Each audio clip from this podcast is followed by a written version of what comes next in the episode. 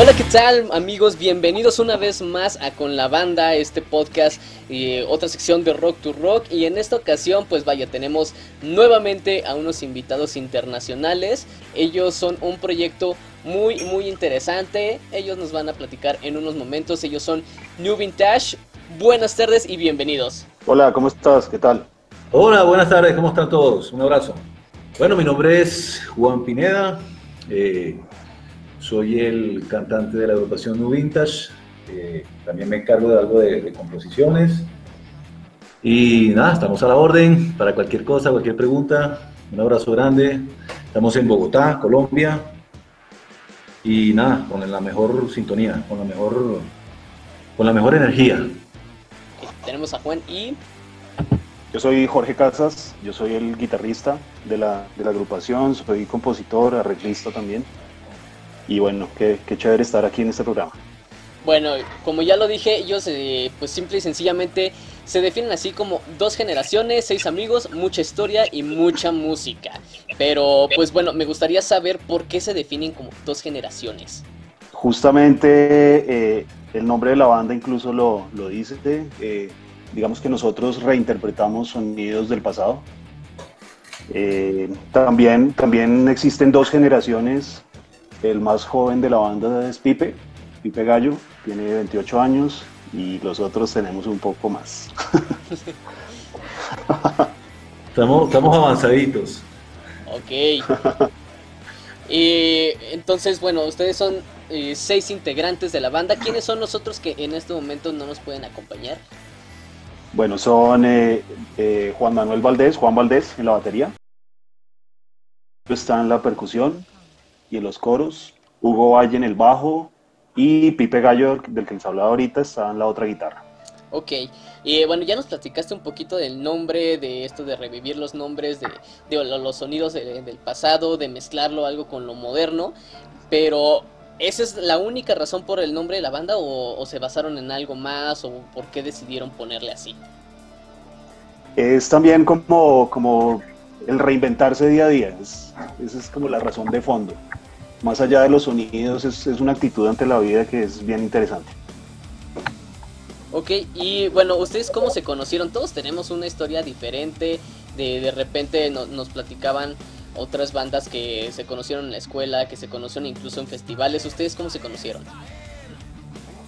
Bueno, eh, el papá de Pipe y yo tocamos en una banda que sonó bastante en los años 90 eh, y luego nos, reencontramos, él tuvo que viajar, pero entonces quedé con Pipe y luego fueron entrando los demás. Eh, llegó Juan, Juan Valdés, que estaba viviendo en Panamá, entró a la banda.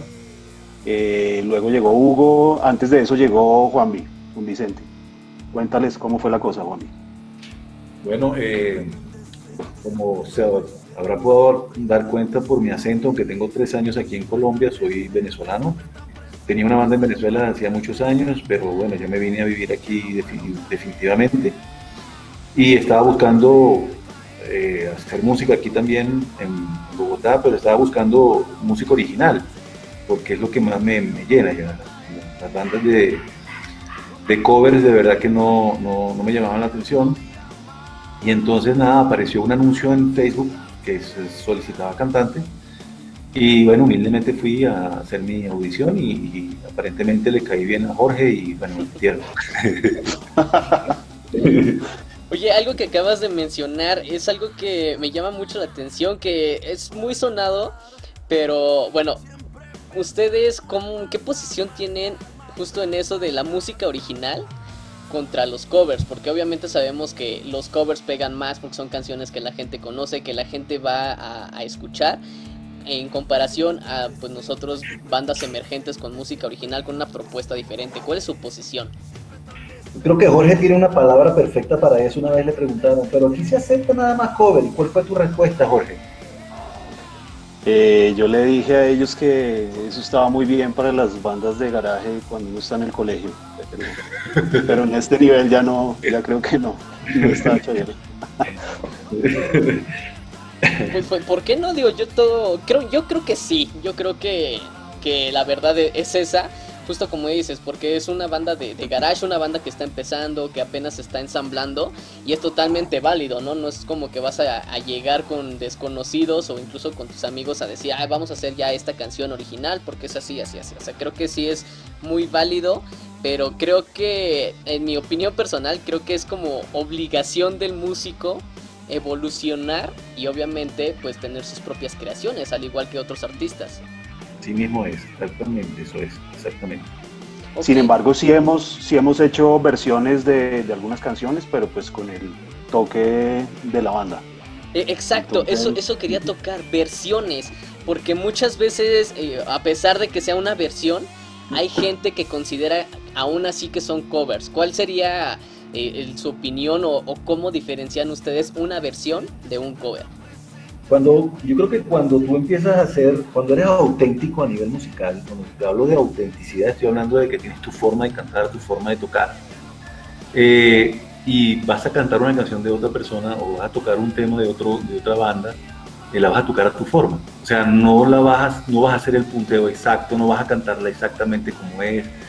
O sea, le vas a dar un matiz que es el feeling que te da a ti como, como, auténtico. O sea, es lo, es lo que te hace ver diferente. Entonces, si vas a cantar una canción de otra banda, pues le vas a dar tu, tu esencia, le vas a dar tu feeling. Y sí va a sonar diferente. Pero claro, va a guardar la esencia, van a ser las mismas notas, por supuesto, y todo esto, pero va a ser eh, bien auténtica la forma de tocar. Por otro lado, eh, a mí me parece que de, de, las cosas más importantes de cualquier banda o de cualquier proyecto musical es encontrar su propio sonido. Y en la medida en que, en que una banda consiga su propio sonido, eh, eso se, se, le puede imprimir a, a, una versión que se haga de, de otro artista. Exacto.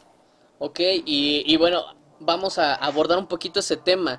¿Qué versión de X canción, de cualquier género, creen ustedes que ha logrado pues, tener un sello propio? A Little Help for My Friends de Joe Cocker hace muchos años. No, pero de la banda. De la banda, ah, quiere, que de la banda quiere decir él. De, eh, eh, en general, de hecho, sería interesante escuchar una de, de cualquier otro artista y también de ustedes, de la banda. Yo, nosotros, eh, nosotros, sí, sí, dale, dale Juan. Sí, nosotros llegamos a montar en una ocasión, creo que fueron cuatro, cuatro o seis covers, eh, porque es que al tener tanta diferencia de edad tenemos influencias totalmente diferentes. O sea, eh, mientras que a Juan Valdés, el baterista, le gusta Food Fighter, este, a Jorge le gusta Pink Floyd, este, a mí me gusta la música de los 80, YouTube, pero el YouTube viejo, YouTube ahorita. Este, eh, Pipe es un muchacho de 28 años, entonces él está escuchando la música, para él música vintage es de los 90, ya el 2000 es música vintage. Entonces tenemos diferentes influencias. Entonces para concretar una versión no fue difícil, pero hubo varias que nos sonaban muy bien. Hubo una, un tema de Cerati con, ¿cómo se llama la banda, Jorge? Con Bajo Fondo. Bajo Fondo. fondo ajá. El Mareo se llamaba el tema que nos, que nos quedó mundial, o sea, fue sin, sin, sin teclados, sin violines, y eran con puras guitarras y bajo batería y, y sonaba, o sea, sonaba espectacular, a la gente le gustó. Y también hicimos una versión de, de, de Pesh Mode, que es más de mi influencia, y, y también nos sonó muy bien. Entonces, eh, por eso te digo, o sea, eh, esos son los dos temas que quizás nos han sonado mejor y son temas relativamente viejos, son dos generaciones completamente diferentes y nos va bien. Ok, y, y, bueno, aquí otra cosa importante y curiosa que dijiste es lo de la diferencia de edad uh -huh. y los diferentes eh, gustos, las diferentes influencias. Creo que eso es algo muy padre, es algo pues que, que nos enriquece. Hace unos días en la página de Rock to Rock nos preguntaban que por mensaje directo que cuáles eran los, los géneros que más escuchábamos y justo respondíamos algo similar, o sea, somos nosotros cuatro personas detrás de esto y los cuatro tenemos géneros eh, muy muy diferentes, hay quien escucha más el rock pop, quienes estamos tirados más al hard, al metal, etcétera. Entonces creo que eh, justo lo que acabas de decir, en una banda eso hace que pues los gustos, obviamente que las influencias sean tan diferentes que deriven en algo pues como lo que ustedes tienen, porque sí, justo sus canciones tienen estos tintes que me acaban de, mencionar, pero creo que el más, el más marcado es mucho de Pitch Mode, porque sí se escucha mucho esa influencia, sí se escucha bastante cómo está trabajado. Y, y bueno, la siguiente pregunta creo que es la, la más incómoda para algunas personas y es ¿Por qué decidieron hacer música? ¿Por qué decidieron dedicarse a esto, dedicarle un tiempo de su vida a la música? Adelante, Juan B. Dios, yo creo que la música, no estamos haciendo música ni para hacer dinero.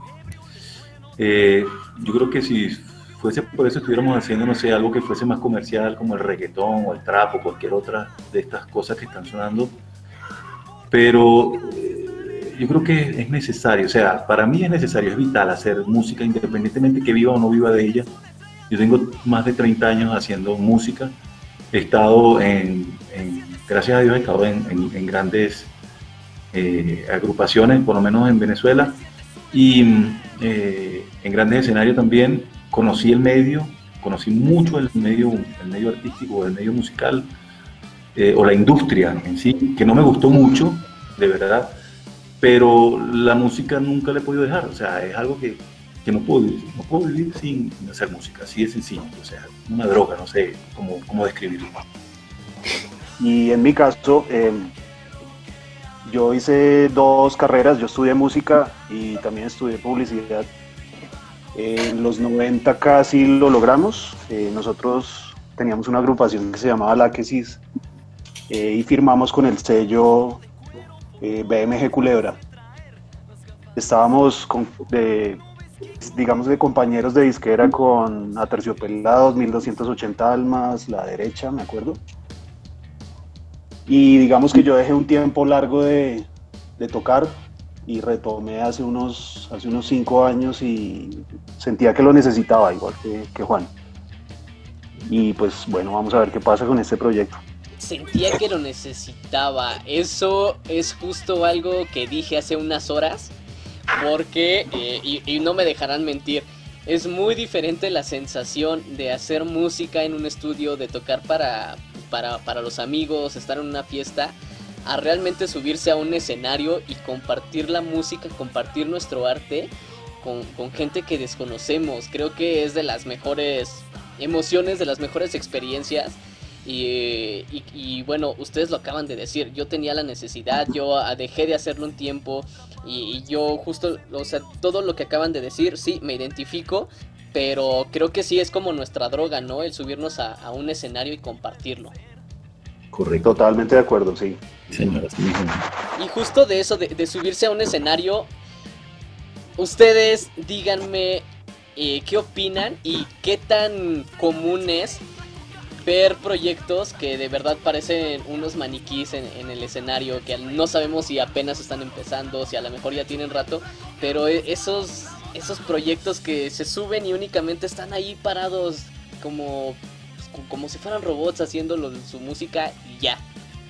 Sí, hay, muchas bandas así, y no nada más de ahorita, hay bandas viejas que son que son así también. Yo soy fan de una banda noruega que, en los 80 son mucho, me imagino que la debes conocer porque, bueno, tiene un, un One Wonder Hit que se llama Take On Me, eh, que ellos son, eh, yo cada vez que los veo en vivo, todavía están tocando, cada vez que veo un, un video de, ellos en YouTube en vivo, mm, me da de todo ver al cantante, porque el hombre no se mueve y, y estás pendiente del monitoreo y, del sonido y no transmite nada al público. Me encanta la música que hacen, pero lamentablemente en escenario pues no me, no me agrada. Hay bandas así. Actualmente en Colombia nosotros fuimos a, a, un, a un, sorteo para, para tocar en, un festival y habían dos, tres bandas que eran total, o sea, la música era espectacular, pero los tipos no transmitían absolutamente nada. Y yo creo que eso es, eso es, eso es grave a nivel, a nivel escénico. Bueno, y por otro lado, eh, no sé, creo que, creo que también podemos referirnos a, a la gente que no siente la música, que se para en un escenario y, y suena, sí, suena como un robot, suena esto es lo que hay que hacer, la medida es esta, la canción debe durar tanto, esto es lo que está pegando, pero más allá de eso, eh, la música y cualquier otra manifestación del arte no debería obedecer una fórmula. Sí, sí, sí. Eh, y, justo en esto que estás diciendo, en el desarrollo escénico, pues bueno, tú lo, estás diciendo justo con, esta banda que, creo eh, estaban todavía en, una gira, creo que nos iba a tocar en Latinoamérica, pero pues bueno, ya con esto no sé si, si ya la cancelaron o sigue en pie. Hay otras bandas que tienen un desempeño escénico increíble, que obviamente mm. aparte de, la música que, suena muy bien, que nos llena, creo que es algo muy importante, porque muchas veces lo, he dicho incluso en conversaciones con amigos, el decir, a, mí en lo personal, pues siento que no vale la pena pagar un boleto para ir a, un concierto de una banda que va a tocar exactamente igual que como se escucha en el disco, que no me va a ofrecer ningún otro show yo prefiero pagar, eh, eh, desembolsar un poco más y ver una banda que realmente me esté, me esté transmitiendo algo, que me esté transmitiendo en ese momento y que yo, la, puesta en escena que estoy viendo en ese momento es, increíble. En lo personal, los mejores conciertos que he tenido así fue eh, en 2015, me parece, 2015-2016, cuando salió el tour de Motley Crue y Kiss. ¿Cuál es, en su opinión, el mejor show que han visto? Jorge.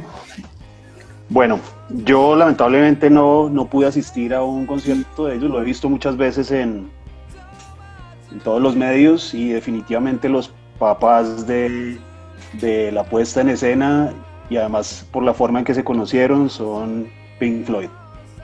Ellos estudiaban arquitectura cuando, cuando se conocieron y cuando empezaron a, a tocar. Incluso Sid Barrett también, también estaba estudiando arquitectura y, ellos le dieron esa relevancia total a la puesta en escena. El escenario de ellos es espectacular. Sí. Yo, por mi parte, de grandes artistas de talla internacional, vi a Steen hace 20, más de 25 años, lo vi en Venezuela. Eh, si bien es cierto, eran solamente cuatro músicos en tarima, Estoy tocando el bajo, pero yo estaba alucinando, así que te podría decir que me encantó la banda porque estaba prácticamente a dos metros de, la tarima y me la gocé muchísimo. Fue algo espectacular, el sonido fue espectacular. Ah, otra banda que vi en vivo fue también en Venezuela, vía Iron Maiden. Este, también me pareció espectacular la tarima. Si bien es cierto, no, no era tan fanático de de ese tipo de rock, pero sí me lo, me lo gocé muchísimo. Y el último que vi fue, eh, por fin pude ver después de 30 años a la gira de YouTube de Joshua Tree, por lo vi en Estados Unidos. Y me encantó. Bueno, porque soy fan de la banda. Y segundo, porque hubo cosas que vi en Tarima que, que no salen nunca en los videos que pasan, sea, montan en YouTube. Y eh, de hecho, mi canción preferida, que es Pride, The Name of Love, de esa banda, eh, a DH se le, se le echó a perder la guitarra. Nadie se dio cuenta, quizás nadie, digo yo, muy poca gente se dio cuenta, yo me di cuenta porque, porque soy fan de la banda y, y eso quizás es una anécdota chévere porque se ve que no son unos tipos robóticos, sino que, sino que hubo, hubo errores, errores que a todo el mundo les pasa y la tarima era espectacular, las pantallas espectaculares, o sea, todo fue de verdad muy, muy chévere. Eh, hubo errores. Eso es, creo, lo mejor que puedo escuchar de una banda ya así, ¿eh? Creo que eh, Es, algo muy, muy bueno porque justo como, como lo dices, eh, hay errores, pero que solamente personas muy, muy, muy fanáticas lo saben identificar. Obviamente ellos los identificaron. Claro. Pero, pues que, bueno, lo tienes que, que rescatar. ¿Ustedes han tenido alguna, bueno, estoy seguro que sí, pero ¿cuáles han sido los errores más grandes que han tenido ya sobre el escenario y que tuvieron que resolver sí o sí y que la gente no se dio cuenta de ello? Yo la tengo. en, la, última presentación, eh, como casi siempre sucede, el monitoreo falló y nosotros hacemos algunas cosas con secuencia Entonces eh, se complicó un poco, pero la verdad la gente no se dio cuenta. Tenemos un baterista muy juicioso con el metrónomo y nos, nos encarriló a todos de nuevo. Sí. Otro error que hubo también fue cuando tocamos en Hard Rock Café, que la gente no se dio cuenta porque no conoce las canciones, pero yo a mí se me olvidó la mitad de la letra, entonces como la gente no, como no, es un tema que esté pegado, ni un tema que conozcan, pues nadie se dio cuenta de nada. Sí, creo que es una, una gran ventaja para nosotros. Eh, a mí, bueno, no, no, a mí hubo una experiencia muy, muy similar en la que el vocalista se le olvidó justo así, la mitad de la letra. Y lo peor es que era una canción que era dos voces, yo hacía la segunda voz ahí. Entonces, mientras él estaba repitiendo, yo ya eh, tomé la decisión de, ¿sabes qué? Abre la boca y, lo que se diga este güey, porque yo ya de verdad ya no sabía ni qué estaba diciendo ni hacia dónde íbamos. Y lo peor es que era un escenario en donde no teníamos monitor. O sea, fue un escenario de van así directitos. Entonces... Eh, y, bueno, son errores muy comunes, ¿no? El que falla el monitoreo, que de repente, pues sí, se nos, se nos olvidan algunas cosas, pero justo como dices, como estamos en, en, un nivel en que todavía no pega una canción, en que la gente pues va únicamente para disfrutar, a lo mejor para pasarlo bien, afortunadamente no nos prestan tanta atención y no se pone en evidencia, pero ¿Les ha pasado algo así ya en, una tocada importante o, que de repente se suba un material así a redes? Eh, bueno, que sepa, no, creo que no, todavía no. No, no creo, no. Ok, sí, sí, porque eso creo que sí sería, pues creo que, vergonzoso, ¿no? O a lo mejor beneficioso para la banda, porque si se hace viral, bueno, ya lo hicimos. Sí. Bueno, eh, la otra pregunta, y un poquito de la mano con esto. acá en México, desde mi punto de vista y pues no sé, de, mi forma de pensar, creo que está un poco exagerado que algunas bandas eh, se pongan a, mandar un, un, rider completo, pero en el que ya nos piden oye, tengo que usar un eh, tal amplificador, tengo que esto, e incluso otros nos piden el catering pero me gustaría saber cómo es que lo hacen allá. Hay bandas igual que, sean eh, emergentes que empiecen a hacer este tipo de, cosas o de plano allá sí están como bien ubicados. Pues bueno, yo, yo creo que pues más allá de, ser tan exigentes, hay, hay, bastantes bandas colombianas que, que suenan muy profesional desde, desde sus días de garaje eh, por ejemplo, me acuerdo de Superlitio, que es una banda muy chévere, me gusta harto, eh, ellos sonaron muy, muy bien siempre. Eh, pero en general, en general las exigencias no son tan altas. Tratamos de sonar bien, por supuesto, de tener las condiciones mínimas para, para, lograr ese buen sonido, pero, pero no son tan tenaces las exigencias. Ok, ok, y, qué bueno, porque pues es que es justo como dices, o sea, hay bandas que están empezando pero que ya suenan muy, muy profesionales.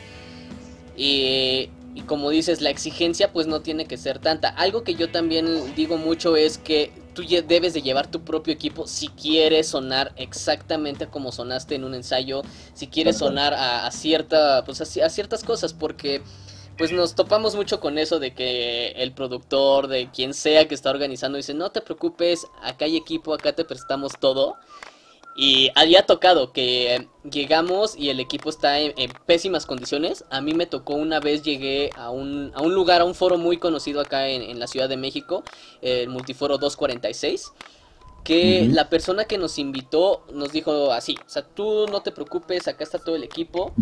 Al en ese momento yo era bajista, al momento de yo conectarme al amplificador y querer pues ecualizarlo, eh, resulta que el amplificador ya no sirvió.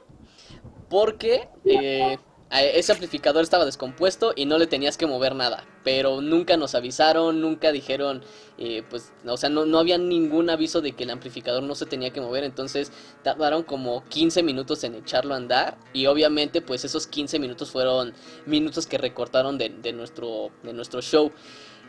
Entonces, ¿Ustedes cómo manejan eso? ¿Ustedes se atienen a, a, que allá hay equipo? ¿Ustedes llevan su propio equipo? ¿Hacen un scouting previo? ¿O cómo se preparan para este tipo de eventos?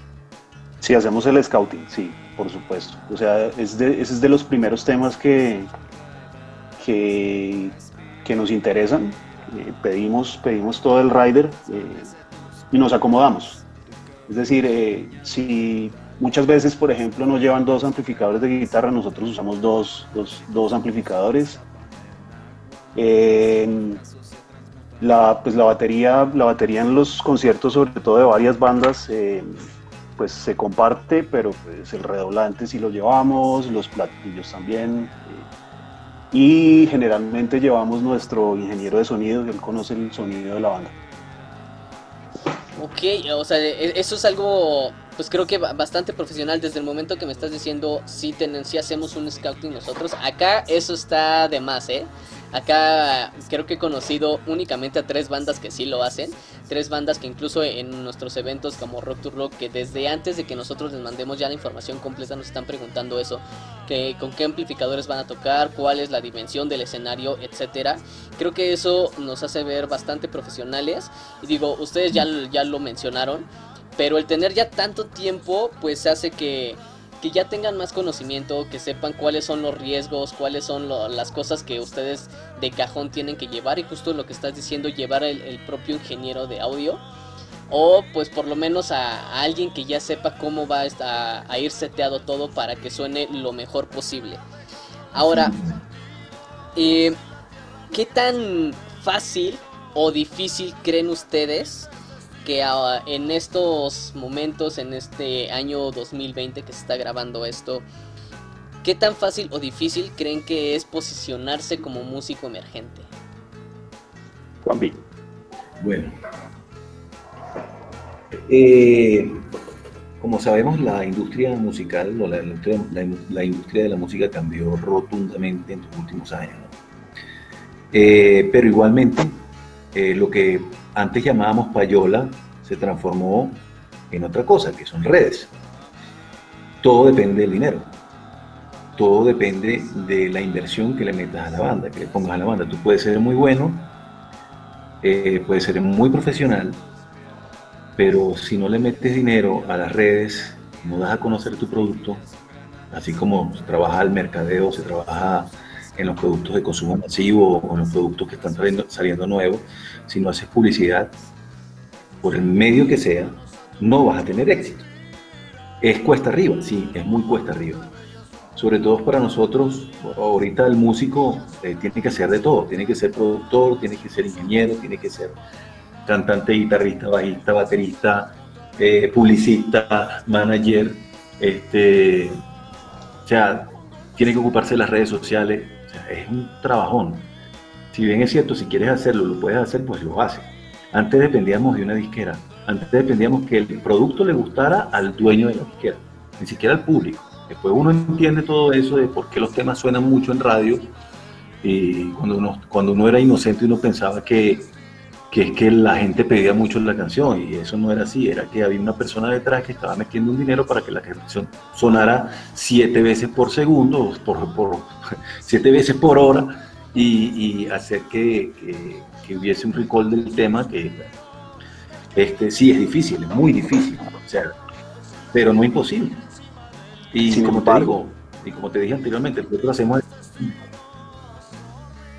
Ah, dime, Ah, no, no, no, que quería, quería agregar que, eh, sin embargo, me parece, me parece que esta, estas nuevas condiciones de, del mercado de la música igual facilitan un poco las cosas para, para los artistas independientes. Por lo menos, o sea, hay un trabajo que se puede hacer por redes que no se, no, se tenía el alcance antes. Eh, grabar es mucho más económico que hace unos años. Y la gente también está como ávida de, de algo que se salga de lo de siempre. Entonces, eso, eso también me parece que, funciona. Así es, eh, temas, bueno, tocaron puntos muy muy importantes, muy interesantes. Yo a veces cuando doy estos talleres de, negocio musical, justo menciono la payola y algo que me llama la atención es que les puedo decir que el 80% de las personas a quienes les he mencionado eso no saben que, bueno, no sabían que era hasta que lo menciono. Justo lo que estás diciendo, el decir eh, una canción suena en, en la radio porque hay alguien que está pagando justo para que pase, justo para que tú la escuches en siete veces en una hora, para que tú la escuches en ciertos horarios, porque pues sabemos que no es como de que se pone al azar, o sea, son canciones que se tienen que poner en ciertos momentos del día, a ciertas horas en los que nos tienen muy estudiados, que saben que la gente se dirige a sus trabajos, que es una hora de comida, que va de regreso a casa, o sea, son muchos, muchos trabajos, es una labor titánica de mercadeo. Pero algo que también dijeron muy importante y que algunas bandas por alguna razón no lo ven, es que tenemos las redes y que justo la payola se ha convertido en eso, en decir, tenemos que promocionar, tenemos que mostrar nuestro producto, que al final del camino es eso, mostrar nuestro producto a la mayor cantidad de gente posible y que le tenemos que invertir, porque si no le invertimos, pues simple y sencillamente no va a salir de, del círculo del que nosotros lo estamos encasillando. Y la otra es justo también el mencionar es muy barato comparado a otros años ya grabar. O sea, podemos tener un, home studio y hacer una muy buena maqueta que incluso hay quienes ya la suben a redes como un demo, como un primer EP y ya después se ven, eh, pues se van a un estudio profesional y ya lo graban con otros parámetros para que se escuche todavía mejor. Pero pues bueno, creo que la, la industria ha evolucionado a tal nivel que nos permite hacer este tipo de trabajos. Ahora, algo que les quería preguntar desde hace unos momentos, pero nos desviamos, es eh, regresando al tema de la puesta en escena. ¿Ustedes consideran que es necesario o no estar todos en sintonía? Me refiero a todos uniformados de cierta manera o ciertos códigos de colores. ¿Cómo manejan ustedes eso? Hay un video por ahí que eh, lo van a estar viendo ahorita las personas eh, en pantalla pero que sí están ustedes con un código de colores, incluso con un código de vestimenta. ¿Cómo manejan ustedes eso en general en los diferentes eventos que tienen?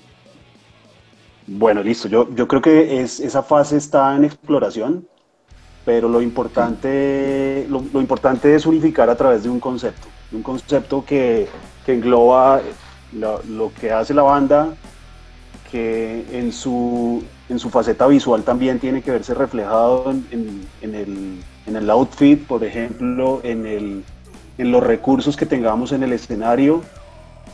Y incluso en ayudas audiovisuales estamos trabajando en eso también muy fuerte.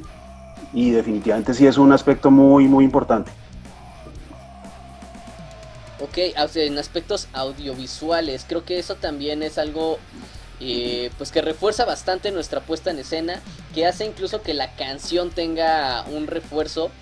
Hay canciones que obviamente nos mueven, que sí logran su cometido y que nosotros incluso nos, estemos imaginando cómo, cómo, es la historia, un video musical y ya cuando lo vemos justo con esto de algún apoyo visual, decimos, ah, sí di en el blanco o de, o de verdad estaba pues en otro, en, otro aspecto y no era ni lo que me imaginaba.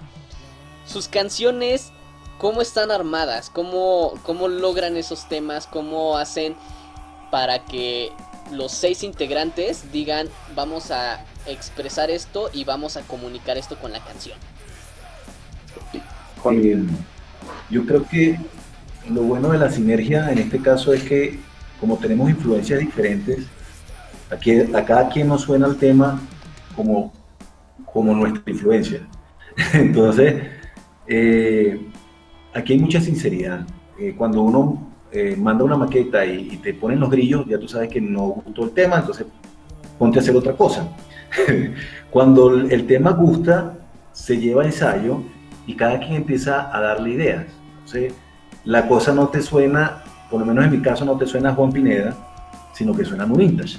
Yo he llevado ya dos o tres composiciones mías eh, y, si le da un vuelco total al tema, eh, mi manera de componer eh, se descose y se vuelve a coser a lo new vintage y eso es enriquece muchísimo. O sea, lo bueno de todo esto es que ninguno de nosotros es como muy como muy pasional con lo que compone, o sea, no es que somos muy celosos de lo que componemos y lo queremos tal cual lo componemos, no, nosotros llevamos la idea y, y la banda se encarga de descoser y volver a conocer la canción. O sea, estructuran el tema. Tenemos un baterista que es súper, o sea, a nivel de arreglo en batería es espectacular. Este, tenemos a Jorge también que es espectacular. Tenemos un bajista que, que aparte de ser ingeniero de sonido es un músico espectacular, también compone, crea, sugiere, o sea, igual con, con René que también aporta su idea. Entonces, eh, entre todos ponemos un granito de arena y bueno, y sale lo que sale. O sea, al principio el tema tiene, tiene una forma y termina teniendo otra forma y sonando al vintage. Y hablando de eso, por ejemplo, eh, se presentó algo muy, muy, muy interesante con la última canción que se llama, se llama Caos, se los adelanto por ahora. Es una idea que llevó Hugo, el bajista, y nunca habíamos compuesto una letra entre todos, por ejemplo, y, el ejercicio fue bien interesante. O sea, salió, salió en, el, en el sitio de ensayo. Ok, y me, me, gusta eso, me gusta que están mencionando que tienen una, una, muy buena sinergia, que cada quien lleva sus composiciones, en este caso que todos decidieron, bueno, vamos a armar la canción entre todos. Es algo muy interesante, algo muy padre y sobre todo y creo que un poquito extraño, justo por lo que, lo que menciona Juan, de, muchas veces llegan y dicen, ¿sabes qué? Armé esta canción, se va a tocar así, y pues justo es eso, suena a tal artista, pero el caso aquí es un poquito justo la, pregunta que les iba a hacer en, en hora, el decir, ¿cómo sabes que algo suena a New Vintage y que no suena a Juan Pineda? Cuando empiezan a, o sea, cuando tienes una olla y empieza a cocinar la sopa y todo el mundo empieza a meter la cuchara, ya la cosa, la cosa empieza a saber diferente. Cada quien empieza a meterle su ingrediente, entonces tú llevas el pollo y le metes el agua en el, pollo y ya llega Jorge y le mete sal, y viene eh, Hugo y le mete pimienta, el otro le dice, no, esto va a saber mejor con orégano. Eh, empieza a hacer una mezcolanza que ya no eres tú, o sea, ya, ya no es la composición tuya, porque ya las demás personas están metiendo mano y le, están, están poniendo mejor sabor, le están poniendo eh, condimento que lo hace saber mejor a la sopa, ¿me entiendes? esa es la diferencia. Nice, nice. Sí, porque justo es, es eh, bueno, hiciste una analogía perfecta. Yo esperaba que me dijeras algo más musical, pero hiciste una analogía perfecta del, del decir, vamos a hacer un caldo y cada quien va a ponerle lo que él considera y lo que sabe, ¿no? Porque obviamente pues todos venimos de diferentes escuelas, ustedes lo están diciendo, cada quien tiene diferentes influencias musicales y es justo eso, cada quien va a poner y aportar lo que sabe y justo con su toque para lograr esta, eh, no sé, esta, esta mezcla y que logren algo original. Ahora, ¿Ustedes han tenido momentos en los que componen algo y dicen, ah, no, ¿sabes qué? Eh, suena muy, muy parecida a esta canción también de nosotros? ¿Creen que en esos casos es necesario volver a armar la canción o son de las bandas que dicen, no, este es nuestro, nuestro, nuestro sello y vamos a seguir por esta línea? Yo creo que eso depende del grado de insatisfacción si, si, la, si la cuestión es rescatable, pues bueno, se le, se le puede trabajar. Porque muchas veces, eh, por ejemplo, eh, el verso está bien, pero el coro no nos funciona por algún motivo, entonces repensemos el coro o viceversa. Pero hay ocasiones en las que definitivamente el tema no, no funciona para la banda y lo, lo desechamos de una vez. Sí. Ok, ok. Eh, y que, oye, qué bueno que dices eso, el que digan no funciona y lo desechamos. Em, yo estuve en una banda en la que a veces yo sugería eso, decir, ¿sabes qué? No funciona, o sea, de plano ya vamos a armar otra vez, vamos a hacerlo desde cero. Y los compañeros con los que estaba en ese momento sí eran muy de, no, ¿sabes qué? Ya invertimos mucho tiempo, ya salió esto y vamos a tocarla así que de plano para mí justo como lo estás diciendo era un grado de insatisfacción justo por, por este tipo de cosas yo salí de ese proyecto porque si yo, yo decía ¿por qué quedarse satisfecho con esto? O sea, ¿por qué decir esto es nuestro sello y ya trabajamos en esto y se va a lanzar así? O sea, yo sí decía necesito hacer otras cosas yo sentía que podíamos tener todavía más potencial no de, de musical sino en nuestra creatividad de manera personal, porque justo lo que estamos diciendo desde un principio es evolucionar la música. ¿ustedes han sentido una evolución musical desde que empezó New Vintage a estos momentos? Total, total. digamos que en mi caso, sería chévere también conocer el caso de, Juan B. Eh, en mi caso fue el, el, hecho de retomar la música, eh, iniciar con un proyecto que no, no se sabía muy bien para dónde iba y con el tiempo fue moldeándose y me fue gustando cada vez más. En este punto creo que ya, ya podría decir que, está, que encontramos el sonido de la banda con la formación actual. Estoy totalmente de acuerdo con Jorge. O sea, de verdad que el enriquecimiento ha sido muchísimo, a nivel musical, a nivel personal incluso. Este, te abre, tienes, tienes una casa con una sola ventana y de repente le pusieron cuatro o cinco ventanas más o sea, la claridad que entra es, impresionante, el fresco que entra es impresionante. Todo, todo va, va, caminando excelentemente bien. Y a medida que vaya pasando más el tiempo, pues vamos a ir mejorando. No hay de otra. Claro, sí, creo que eso es el, pues lo principal, ¿no? El, seguir creciendo, el ir madurando de manera personal y musical. Y eh, bueno, acabas de mencionar algo que se me estaba pasando, justo el que dices con esta formación. ¿Cuántos integrantes ha tenido New Vintage? Uy, bueno, esa, creo que sí me corresponde a mí. Eh, tuvimos a Willy, el, teclista, muy buen compositor, no, al final no nos entendimos bien. Tuvimos otro cantante y eso fue muy curioso porque cuando, cuando él salió, él, tenía que ir a vivir a otra ciudad y pues no, no podía continuar. Eh, nosotros armamos una, una, especie de miniserie documental por Facebook y estábamos eh, invitando a vocalistas para que se presentaran audiciones, la gente votó, nosotros votamos, nosotros teníamos un porcentaje un poquito más alto que el de la gente y llegó Juanvi y definitivamente arrastró a la competencia. Creo, que, creo que ese día lo supimos, ya tenemos vocalista. Entonces eso fue bien, bien interesante. Eh, luego llegó luego llegó Hugo también. Eh, él, no llegó por convocatoria, llegó, llegó porque lo conocían René y, Juan, y Juan Valdés. Entonces llegó, la, llegó la audición, llegó al ensayo, eh, cogió muy rápido las canciones, él es muy buen músico.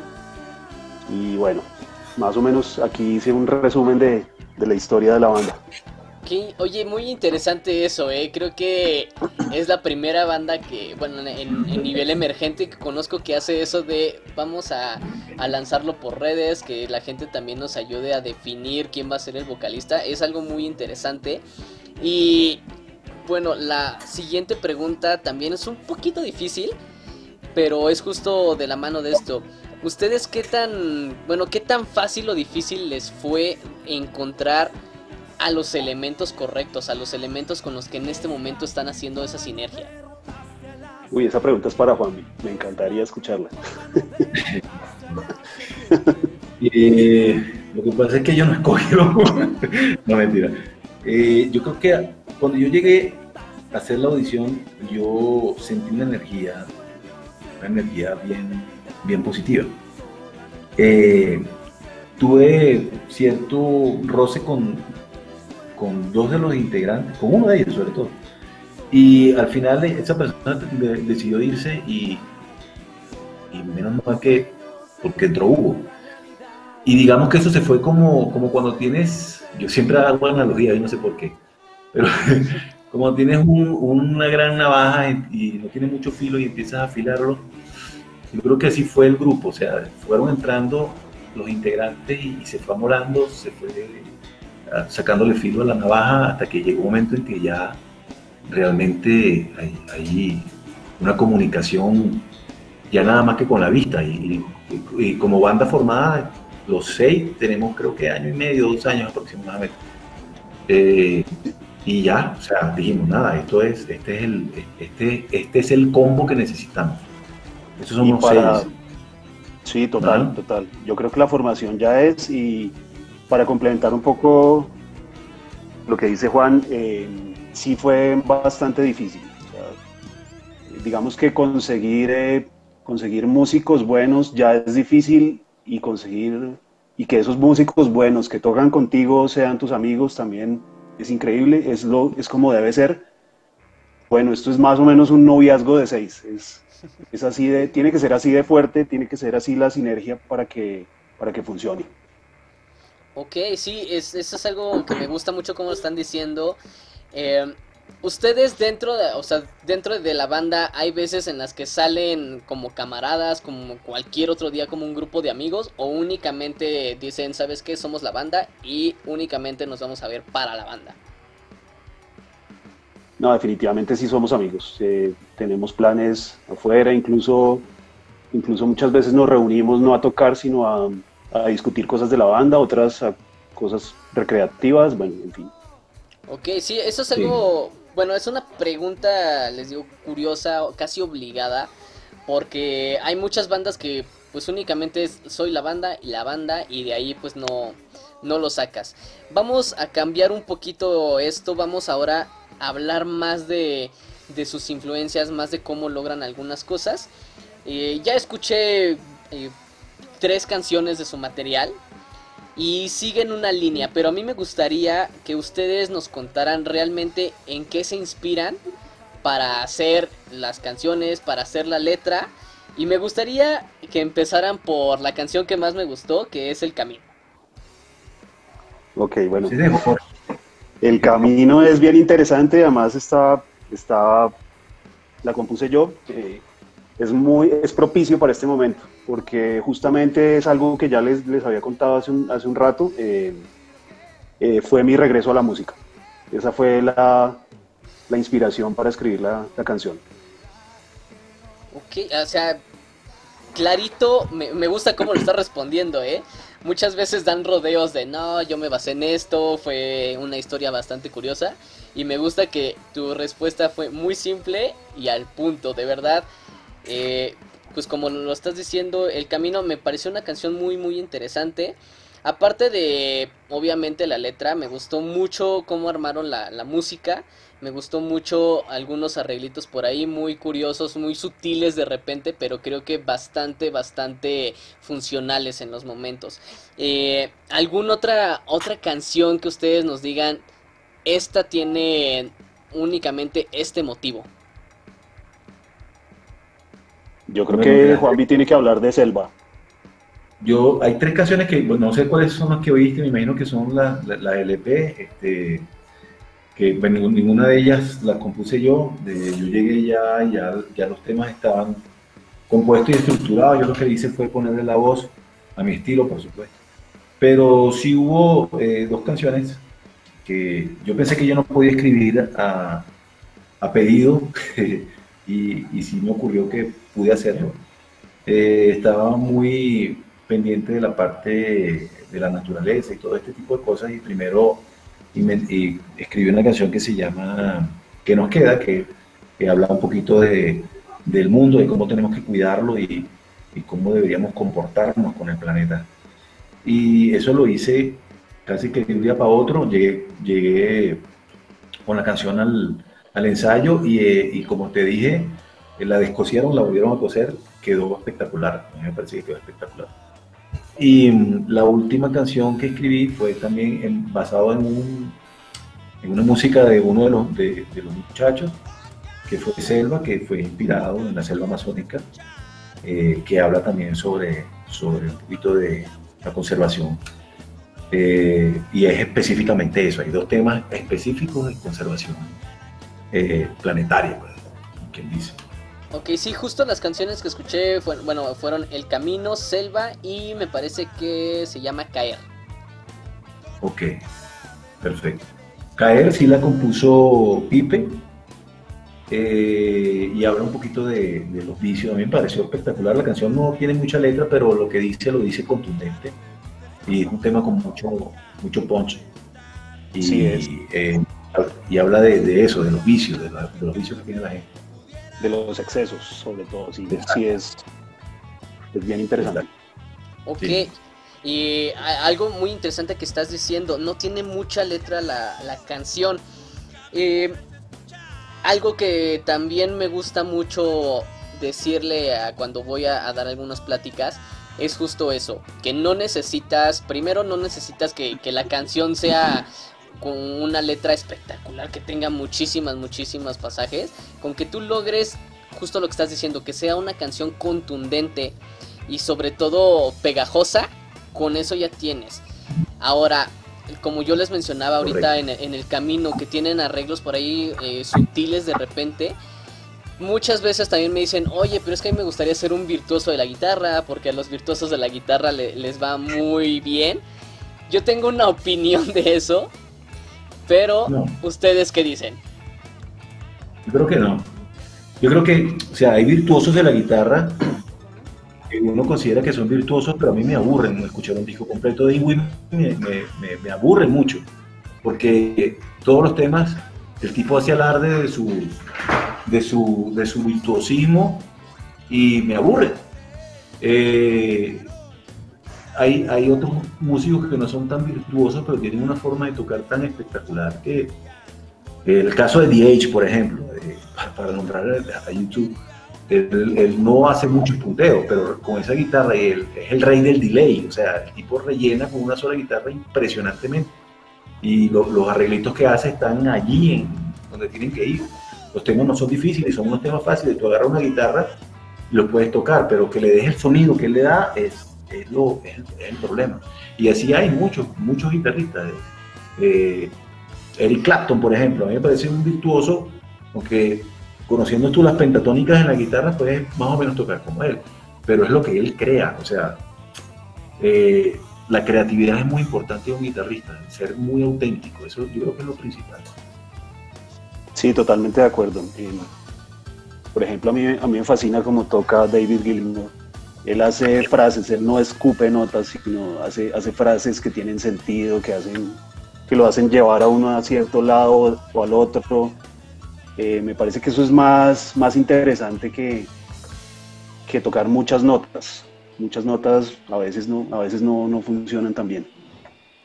Sí, pues y qué bueno que, que piensan eso. Yo eh, alguna vez mi guitarrista así virtuoso favorito, les puedo decir que es este Joe Satriani. Y cuando mm, vino a la Ciudad de México, la, digo, yo tenía creo que 17, 18 años cuando dije quiero ir a verlo. Y, y sí, me aburrió. De verdad yo decía, este tipo es increíble, pero ya cuando estaba ahí, sí dije, ya que acabe esto porque justo eso es lo que acabas de decir. No es algo que te llene, no es algo que realmente te va a que te está transmitiendo. Seguramente hay gente a la que sí y por eso pues el éxito que tienen. Pero pues bueno, lo estás diciendo, The Edge pues hace ese tipo de cosas. Eh, incluso hay una película documental, me gusta mucho, en español le pusieron a todo volumen, no, no recuerdo el nombre original, pero que justo explica ese tipo de cosas, en los que dice mis composiciones son muy sencillas, pero le pongo estos efectos, hago este tipo de cosas y sale esta, pues este, esta creación tan, tan increíble que se escucha muy virtuoso. El caso también de, de Clapton, pues vaya, es este decir tengo que hacer ciertos arreglos en ciertos momentos y bueno Gilmore espectacular no justo lo que estás diciendo es alguien que hace frases que se dedica más a hacer una frase que se te quede grabada una frase que puedas tararear y que simple y sencillamente pues la, gente se identifique con ello. Correcto. Sí total. Pues ustedes lo dijeron en un principio ya tenemos eh, cierto tiempo en esto ya hemos tenido tal experiencia y me gustaría que dieran un consejo para estas bandas que en algún momento se sienten estancadas? Bueno, yo creo que el primero sería que amen lo que hacen. El segundo sería ser súper organizados. Digamos que ese, ese prototipo del, del rockero desordenado, como tú lo mencionaste un rato, que no llegó al ensayo por estar de fiesta, eso, eso no lleva a ningún lado. Esto es un, es un trabajo súper serio, esto, esto hay que dedicarle tiempo, hay que hacerlo bien. Eh, y sobre todo pónganse metas realizables y, y hagan lo posible para, para, llegar a ellas. Sí, consigan bastante billete para promocionarse, no mentira. Este, yo creo que sí, es importante lo que dice Jorge. O sea, eh, Sabes que yo tenía una banda hace muchos años, donde cada vez que íbamos al ensayo salíamos todos ebrios. Y era, era que música más ensayo más es igual a beber. O sea, era algo así. Era como, éramos como alcohólica, no sé si metálica, pero bebía mucho, ¿no? Alcohólica. Este, y eh, tenía un amigo que cada vez que yo iba a su casa a ensayar o a grabar, había una botella, o sea, era instantáneo. Y eso no debe pasar. O sea, esto hay que, hay que tomárselo con mucha seriedad. Si te gusta la música, tienes que hacerlo con seriedad. Es como cuando vas a salir a trabajar. Este, el problema es que a nosotros nos ha identificado todo el tiempo con este, la rumba, con la fiesta, con el chinche, con, con, con los, los relajados de la situación y resulta que, que eso no es así. O sea, el que quiere de verdad lograr algo con esto, pues tiene que primero amarlo, como dice Jorge, y segundo, pues dedicarle, estudiar.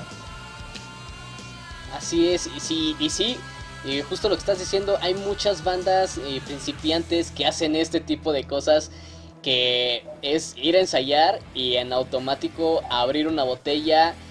y bueno, he estado también en... Y, de hecho, lo último, lo más reciente que, hice fue ir a ver a, a, una banda porque yo quería entrar. Pero justo no me gustó eso. Desde el momento que yo llegué, ellos ya tenían unas botellas abiertas y en ese momento dije, esto no va a ir para ningún lado. Entonces, pues bueno, muchísimas gracias por haber aceptado la invitación, muchísimas veces por, por darte el tiempo, por darse el tiempo los dos de estar en esta conversación. Y, ¿Algún anuncio que le quieran dar a todos los escuchas? Muchísimas gracias a ti también, a toda la gente y bueno, chévere, esperen dentro de muy poco caos. Se viene con toda esa, esa, canción. Sí, eh, muchas gracias a ti por la invitación. Y, bueno, pues nuevamente sus, sus redes sociales, por favor. No Vintage Rock. En no Vintage Rock en todas, perfecto. Y bueno, eh, un saludo a todas las personas que nos escuchan en, Polonia, España, Perú, Francia, Estados Unidos, ahora ya Colombia, obviamente México y sorprendentemente eh, nuestra mayor audiencia está en Alemania. Así que un saludo para todos allá, muchísimas gracias por escucharnos. Escúchenos, síganos, eh, les repito, NU Vintage, no es New, sino NU. Y bueno, ahí, ahí, ahí estamos en todas las redes. Muchas gracias a ustedes, muchas gracias a todos los que nos escuchan. Recuérdenlo, yo soy Rudy y recuerden seguir apoyando la escena independiente.